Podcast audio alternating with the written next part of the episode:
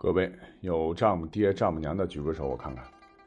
哦，有人不少，请放下。嗯，没有的也别着急，迟早会有的。那请问，丈人、丈母娘经常喊着，可是这两个称谓到底历史上是怎么来的？你知道吗？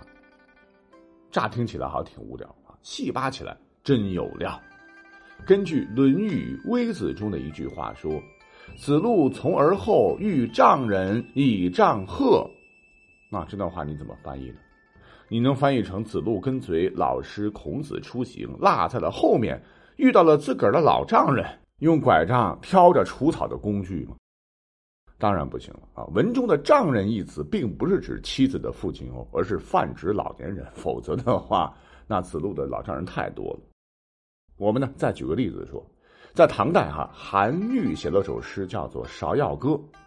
一樽春酒甘若饴，丈人此乐无人知。花前醉倒歌者谁？楚狂小子韩退之。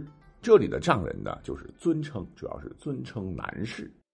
可是我们要知道，因为中国古代的词很少，往往是一词多用。那汉代的时候，丈人也是可以尊称年老的妇女的。是直到唐代，汉语词汇丰富了，更细化了，才出现了和丈人对应的丈母这样的词儿，成为了长辈妇人的尊称。那此时，丈人丈母就相当于如今称呼长辈的伯父伯母、叔叔阿姨。有趣的是，哈，唐代年龄相近的朋友之间也可以用丈人的“丈”字来尊称对方。比方说，柳宗元在给韩愈的信中就曾以“十八丈”称呼过韩愈、韩退之。我不是叫大力丸吗？你们也可以叫我为丈丸。也就是说，当时的丈人丈母不是来称呼你老婆的爹和妈的，那当时用什么称谓来称呼呢？答案是外舅、外姑。书中有云说：“妻之父为外舅，母为外孤儿。”啊，这听起来好像怪怪的，但据考证，的确是魏晋南北朝唐以前是得这么称呼。我们甚至呢，可以从陈寿所作的《正史三国志·蜀志先主传》里找到这样的记载：说献帝舅车骑将军董承，千万别以为董承是刘协的舅舅啊。董承的女儿是汉献帝的这个贵人，那明摆着董承就是汉献帝老婆的爹，在这里边用舅来称呼他。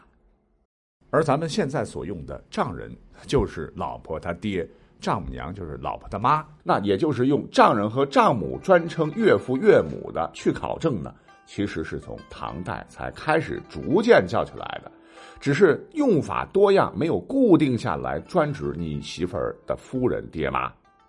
那什么时候丈人丈母只固定为老婆的爹和娘呢？很遗憾，我们没有从历史的线索中找到具体的哪个年代定下来。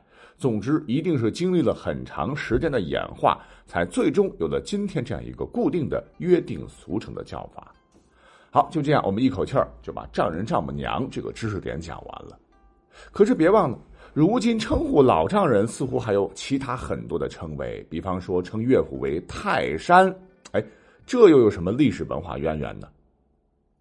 相信很多朋友看过《水浒传》，就应该知道哈，里面的豹子头林冲总是将自己的岳父张教头称之为泰山大人。泰山大人，其实把老丈人称为泰山，还真的跟位于山东省中部、中华民族象征的泰山有很大关系。那这里边呢，有一个真实的历史故事可以说一说。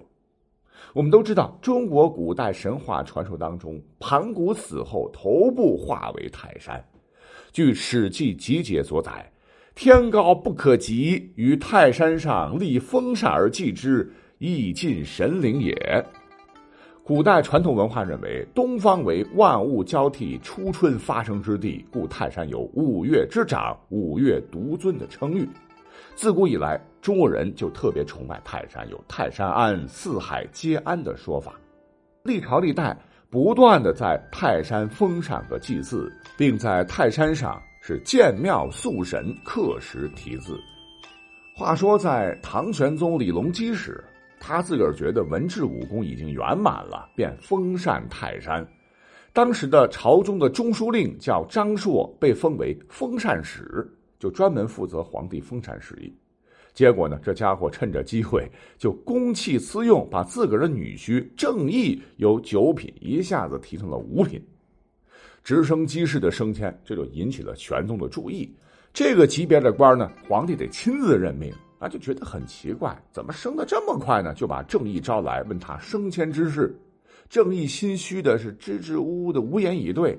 旁边呢有个大臣就讥笑说：“此乃泰山之力也。”玄宗才知道这是张相徇私，很生气啊，立马又将郑义降回原九品。后来人们知道这个事儿以后呢，就把丈人称为泰山。